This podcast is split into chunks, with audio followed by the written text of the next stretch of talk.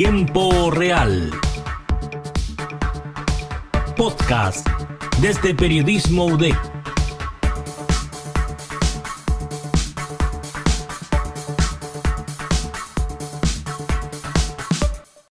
Sean todos bienvenidos a, este, a esta entrevista, bien digo, para el podcast de Tiempo Real de Periodismo UDEC. Este día de hoy vamos a conversar con un ex futbolista deportista de la zona y la mejor, el mejor resumen que podemos hacer y podemos decir del que jugó la, la liguilla por el ascenso, te tocó bajar a tercera división, te tocó vivir un aluvión en el norte del país y estuviste en estos penales medios brujos que pasó en Melipilla y un problema el fútbol que a veces no reconoce tantos éxitos, pero que sí en día hoy se puede decir que eran uno de estos reyes sin corona que tiene el fútbol de la zona. Roberto Muñoz, Roberto Zorro Muñoz, emblema de Arturo Fernández Vial, ¿cómo estás? Bienvenido.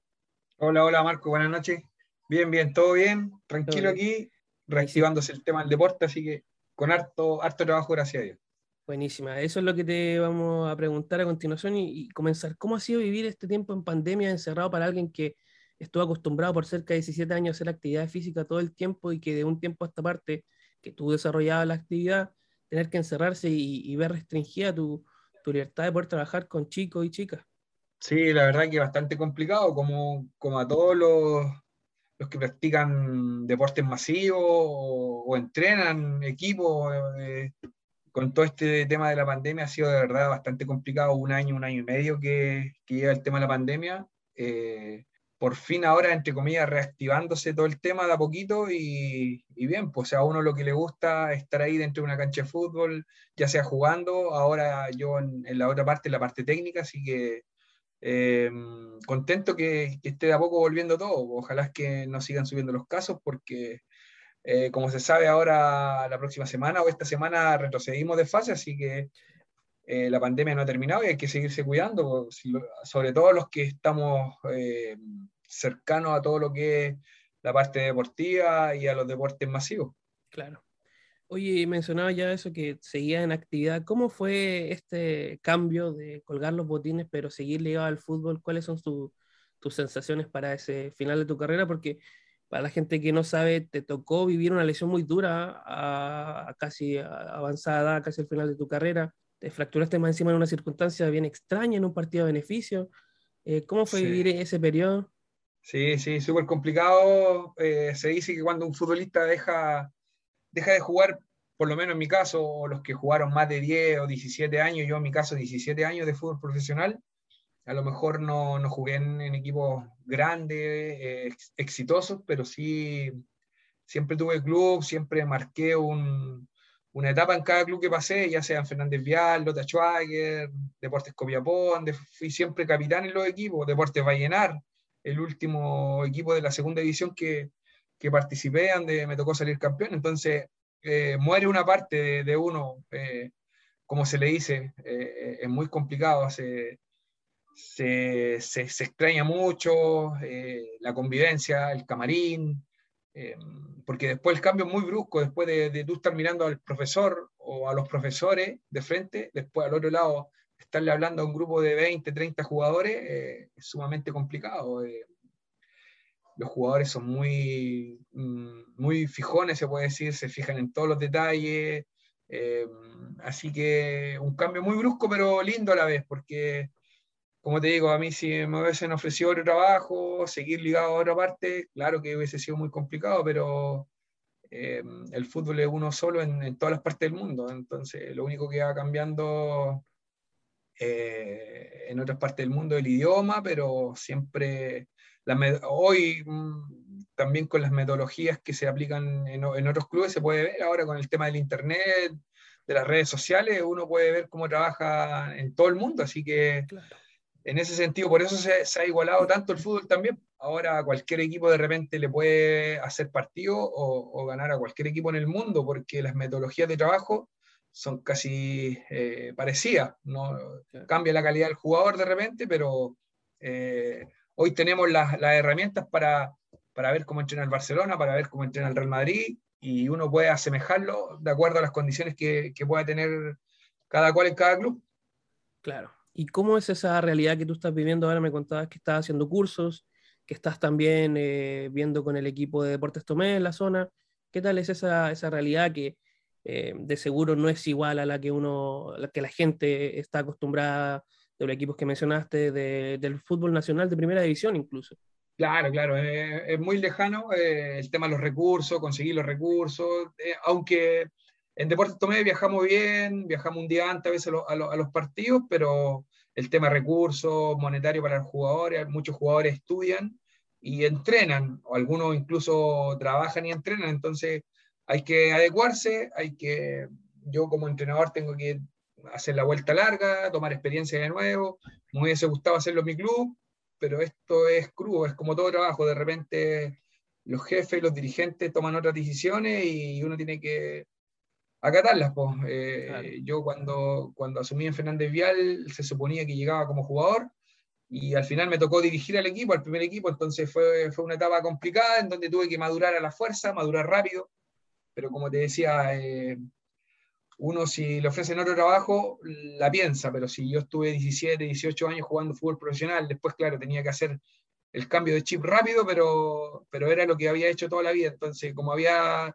había coincidido que había terminado mi, mi estudio en INAF, eh, asumí el desafío y, y en Fernández Vial ese año complicado, en donde llegaron técnicos argentinos que no pudieron dirigir, que les fue mal. Eh, tuve que asumir ese rol eh, de urgencia y gracias a Dios pudimos salvar el equipo, que, que, no se fuera, que no descendiera a la segunda, a la tercera edición en este caso, así que el club se mantuvo y en dos años ya subió la primera vez, hoy gracias a Dios el club está solvente, con dirigentes eh, muy buenos, que han mantenido el club estable y que están haciendo las cosas bastante bien. ¿Y cómo es para la persona, no tanto para el profesional, no tanto para el ex deportista, ¿Cómo es para el ídolo de Fernández Vial, para el referente? Porque la gente te quiere mucho, te vienen al estadio, te saludan. ¿Cómo es para ti? ¿Cómo es para Roberto el hecho de, tener que madurar muy rápido? Porque recordemos que tú apareciste como tapado para la noche aurinera de ese año que te toca asumir, estaba en negociaciones que se podía, te podías incluir al, al, plantel de honor, finalmente no se dio, y un tiempo después te toca asumir como director técnico. ¿Cómo fue para ti, para Roberto, el hecho de, chuta, un día estaba muy afuera y ahora estoy tomando la rienda del primer equipo? Sí, sí, fue. Mira, fue una experiencia bonita. Al final, gracias a Dios, se salvó el equipo en ese año porque donde no se hicieron las cosas muy bien, eh, se trajo primero un técnico argentino que no se le reconoció el título, que no pudo dirigir como el bicho fuerte. Luego se trajo a Christian Mollins, que también era un técnico argentino que, mm, eh, trabajaba excelente. Yo quedé también de ayudante técnico, pero no, nadie tiene la receta en el fútbol que trabajando de alguna manera le va a ir bien. Entonces no le fue bien y, y la presión de Fernández Vial es muy grande en la zona. Pues, entonces mm, la presión mediática era muy grande. Lo que es Fernández Vial, Deportes Concepción, son equipos con mucho arraigo popular, así que es complicado. Entonces. Cristian Molin tuvo que irse y me tocó asumir, eh, como te decía, mm, un cargo que no estaba a lo mejor preparado por el tema de experiencia y todo, pero como jugador había vivido varias, muchas etapas y conocía a Fernández Vial lo que era eh, su gente, su entorno, así que acepté el desafío, sabiendo que si me iba mal, a lo mejor el día de mañana no podía dirigir más, pero en la vida había que asumir riesgo y, gracias a Dios salió bien. Salió bien, un poquito dolido ahí en, ese sentido por, por, el tema de la dirigencia. Después optaron por traer un técnico de, de mucha experiencia como el Peineta Garcés, en donde no, no le fue bien, pues terminó estando cinco meses, seis meses y, y, después tuvo que irse también. Entonces, eh, un poquito dolido, sí, tengo que decirlo, pero ojalá el día de mañana estoy así, eh, a, agarrar o adquirir un poquito más de, experiencia y volver al club de, de mis amores. Como te digo, cuando voy al estadio, el cariño de la gente siempre, siempre está, eh, uno se siente bien porque eh, la, gente lo recuerda con mucho cariño a uno. Yo me entregué por completo con la camiseta de Fernández Vial. De repente veo a Arturo Sangüesa jugando. Yo me cuidaba mucho. De repente, mucha gente me pregunta: eh, Bueno, Zorrito, ¿cómo está Zorrito? ¿Le gustaría volver a jugar? Y, bueno, yo ya tengo 40 años. Eh, bueno, Arturo tiene 42 y se Eso, eso te iba a preguntar. No sé si la, la, pregunta o la, la, palabra correcta es te dolió, pero sí te quedaron como sensaciones extrañas al ver que él llegó con tan avanzada y que tú con cuánto, treinta y tantos, quisiste hacer lo mismo y no se te dio? Sí, sí, sí, siempre, siempre lo, lo converso con, con, el entorno, con la gente vialina, con mi familia, entonces Eh, yo llegué a los 37, 38 años, a los 37. Eh, Hay que decir, los zapatos. disculpa que te interrumpa, 37, 38 años, pero mantenido físicamente perfecto, porque no vamos a hablar mal de Arturo Sangüesa, pero la diferencia física se nota entre ustedes dos, incluso hasta el día de hoy, tú ya habiendo dejado la profesión. Sí, lo que quiero decir es que estás mucho mejor físicamente hasta el día de hoy. yo siempre fui de contextura delgada, entonces Arturo siempre fue como un poquito más ancho. Claro. Lo que sí, Arturo tiene mucho más calidad técnica, a lo mejor. Yo era un jugador a lo mejor más aguerrido, más de, de lucha, de juego aéreo, de barrerme. Arturo es más elegante para jugar, entonces eso le favorece la, buena técnica que tiene él, que no tiene que desplazarse tanto. Pero sí, sí, siempre está ese, ese comentario, ese, no sé si llamarlo dolor, pero yo siempre tuve la, las ansias de llegar a despedirme a mi club. O sea, como Arturo, como Arturo que él quiso jugar su último año en Fernández Vial y, y, hoy con 42 años lo está haciendo bastante bien. Yo llegué a los 37 como ayudante técnico. Lo que pasa es que en el tema de la segunda división era el tema de los cupos esto, entonces ah, claro. Eh, ya, ya estaban los cuatro cupos listos en Fernández Vial, entonces yo ya llevaba muchos años en el norte y quería, quería llegar a, Fernández Vial eh, a despedir mi carrera siendo aporte, siendo joven todavía, entonces me sentía bien físicamente y, y como estaban listos los cupos, mm, me ofrecieron el tema de ayudante técnico, como había coincidido que terminaba mi estudio, y, y bueno, y así pasó todo esto, pero, pero sí, siempre está esa, o, quedó esa, esa frustración de, de, poder haber a lo mejor ayudado al club o haber estado, ¿por qué no con Arturo? Yo en la, en la parte defensiva, Arturo en la parte media. Hubiese sido en realidad dos referentes jugando en el mismo equipo, hubiese sido algo muy, muy bonito. Claro, para, para el hincha galino lo hubiese complacido mucho eso, se hubiesen estado muy feliz y por qué no iría mucha más gente de la que ya hoy va al estadio a pesar de la pandemia. Roberto mencionabas lo del norte, estuviste muchos años ahí en Vallenar, en Copiapó también en, este, en, en Vallenar fuiste campeón, pero ¿qué pasó ahí? Con, ¿Cómo fue vivir ese momento en, en los penales con Melipilla? Ustedes legítimamente fueron los campeones, debieron ascender y finalmente la, la, decisión que tomó la NFP y el tribunal fue desestimar eso y quedar nulo. Finalmente subió Melipilla y hoy día está en primera división. ¿Cómo fue primera división, como, como el fútbol, fue duro, fue duro para todo ese grupo de jugadores que teníamos un, tremendo plantel. Yo venía de Deportes Copiapó, en donde venía haciendo muy buenas campañas, también tuvimos a punto de subir a primera con Deportes Copiapó. Y luego sale esta posibilidad antes de venirme a Concepción. Yo estuve seis años en, Deportes Copiapó y antes de, venirme a Concepción sale esa posibilidad de ir a jugar a Deportes Vallenar, en donde el primer semestre era salvarse del descenso. Entonces llegó un grupo de jugadores, eh, comandado por Juan Tolosa, yo, de los más avisados, Diego Cuellar, que es el goleador de la segunda división, que todavía está jugando por ahí. Y mm, salvamos el equipo y el próximo año se conformó un plantel para campeonar y, y ahí donde pasó todo este tema del, de los penales, donde llegamos a la definición con Deportes Melipilla, nosotros teníamos un, un plantel muy avesado con jugadores, por nombrarte a uno, Carlos Julio, el arquero, Juan Tolosa, al Mono Silva, ex Ranger, ex Wander, eh, Almendare. Un plantel con eh, experiencia para la categoría. Para la categoría, era un plantel de mucha experiencia, en donde hicimos las cosas bastante bien. Ramón Climen, un, técnico de experiencia también, que conocía muy bien la, categoría de la zona. Entonces se llegó a la definición de, a, penales y por todo este tema que fue casi nunca visto antes en realidad, porque fue algo que los dolió a todos los jugadores con la ilusión, porque nosotros levantamos la copa, dimos la vuelta olímpica, estadio lleno ahí en Deporte, en Deportes Vallenar. Entonces, eh, el tema pues, de, un arbitraje perjudicó a toda una ciudad, porque ahora Deportes Vallenar está en tercera, imagínate, eh, descendió después de dos, tres años, no, no pudo sostener, porque quería mantener a lo mejor una planilla cara también y no le dio a los a los empresarios de, mantener el equipo y ahora está en tercera división.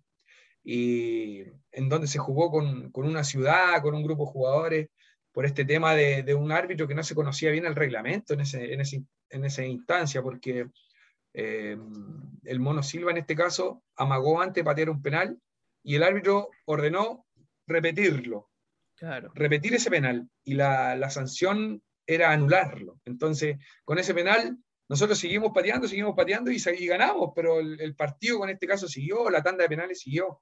Pero después, en escritorio, se decidió la, la, la, maravillosa idea, o no sé cómo decidieron eso, de repetir los penales, nunca antes visto. Entonces, ¿cuándo se iban a repetir los penales? Nosotros ya estábamos todos finiquitados.